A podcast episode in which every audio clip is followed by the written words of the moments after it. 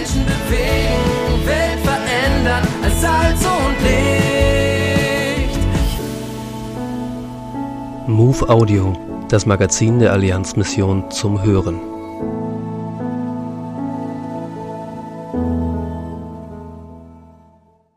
Koloniale Geister besiegen. Die Kolonialzeit ist vorbei. Ihre Auswirkungen sind es bis heute nicht. Dr. Alfred Meyer ordnet die historische Rolle christlicher Mission ein und zeigt, wie und wo es heute noch Nachholbedarf gibt, um Gottes Mission global partnerschaftlich zu verfolgen. Der Slogan von der Dekolonialisierung missionarischer Rhetorik, Theologie und Missionspraxis erlebt eine Renaissance. Im Rahmen der postkolonialen Studien werden seit den 1980er Jahren eurozentristische Weltbilder und Narrative entmachtet. Das neue Selbstbewusstsein des globalen Südens und die People of Color Bewegungen zwingen die alten weißen Gesellschaften des Westens, sich mit ihrer kolonial belasteten Vergangenheit auseinanderzusetzen. Meine Beobachtung? Wenn es im interkulturellen Dialog zwischen Nord und Süd kritisch wird, bricht in der Rhetorik die Wunde des Kolonialismus immer wieder auf. Weltmission ist nicht per se Kolonialismus. Der weltmissionarische Anspruch des christlichen Glaubens liegt in seiner Natur begründet. Der Glaube an die Einzigartigkeit Jesu Christi birgt einen Absolutheitsanspruch, ihn zu leugnen wäre fatal. Das missionarische Mandat bringt einerseits die Gefahr, das Eigenrecht anderer Religionen und Kulturen zu verletzen, so Bernd Meyer, Andererseits wurden, so der gambische Theologe Lamin Sané, in der kolonialen Ära einheimische afrikanische Kulturen von Missionaren vor der kulturellen Eruption geschützt. Rassismus und zivilisatorische Überlegenheit. Viele Missionare im 19. Jahrhundert vertraten das nationale Interesse und die Werte ihrer Heimatländer. Vom westlichen Bewusstsein der Überlegenheit imperiales Mindset wurde die rassische und Minderwertigkeit der Völker des Südens und das Recht und die Pflicht abgeleitet, diese Völker zu missionieren und zu zivilisieren. Rassismus ist eine Gefahr für jeden Menschen. Er entsteht dort, wo ich Zeitgenossen allein aufgrund ihrer kollektiven Zugehörigkeit, der Hautfarbe oder Herkunft einer von mir geschaffenen Kategorie zuordne, um sie zu diskreditieren oder zu manipulieren. Weltmission und kolonialistische Verstrickungen.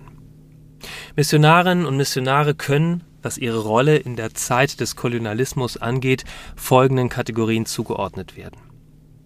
Direkte Förderer des Kolonialismus als strategische Vorhut und Diplomaten, indirekte Förderer des Kolonialismus, Verbreitung westlicher Zivilisation, Profiteure des Kolonialismus, Opportunisten, die von der kolonialistischen Öffnung profitierten, Kritiker des Kolonialismus, offene Kritik und Einsatz für die einheimische Bevölkerung. Je mehr sich Missionare als Kultur- und Landeskenner erwiesen, umso mehr wurden sie instrumentalisiert. Langsam etablierte sich die Auffassung, dass die Kolonialherrschaft der Heimatländer besser sei als die lokalen Strukturen.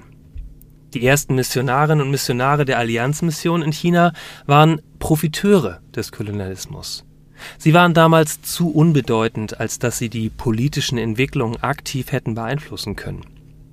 Die geistliche Euphorie war zu groß und verdeckte den Blick für kolonialistische Verstrickungen.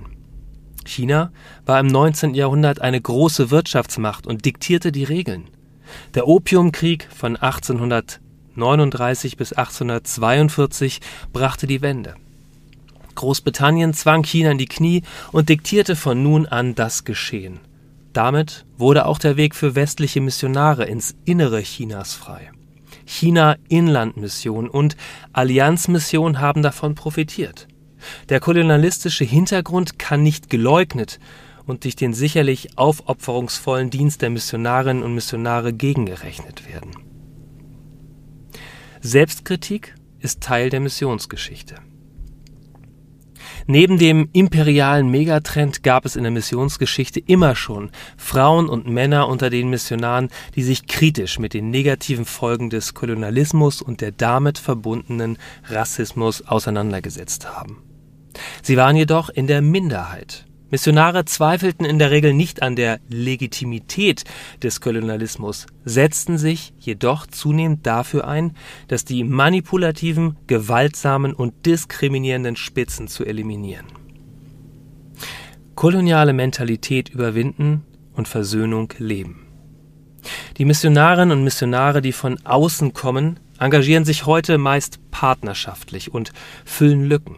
Sie erobern nicht, sie begleiten. Sie ordnen sich ein. Versöhnungs-, Entwicklungs- und Partnerschaftsarbeit stehen längst auf der Agenda. Obwohl der historische Kolonialismus überwunden zu sein scheint, besteht auch heute noch die Gefahr des Neokolonialismus, der sich unbewusst im Denken und den Strategien verbirgt. Es gibt auch heute noch militärischen, wirtschaftlichen und ideologischen Kolonialismus, der von zivilen und staatlichen Akteuren betrieben wird. Neben die ideologisch gefärbte Kritik seit den 1960er Jahren ist eine sachlich differenzierte Kritik getreten, die die christliche Missionsbewegung durchaus positiv rezipiert, ohne die negativen Aspekte zu verschweigen.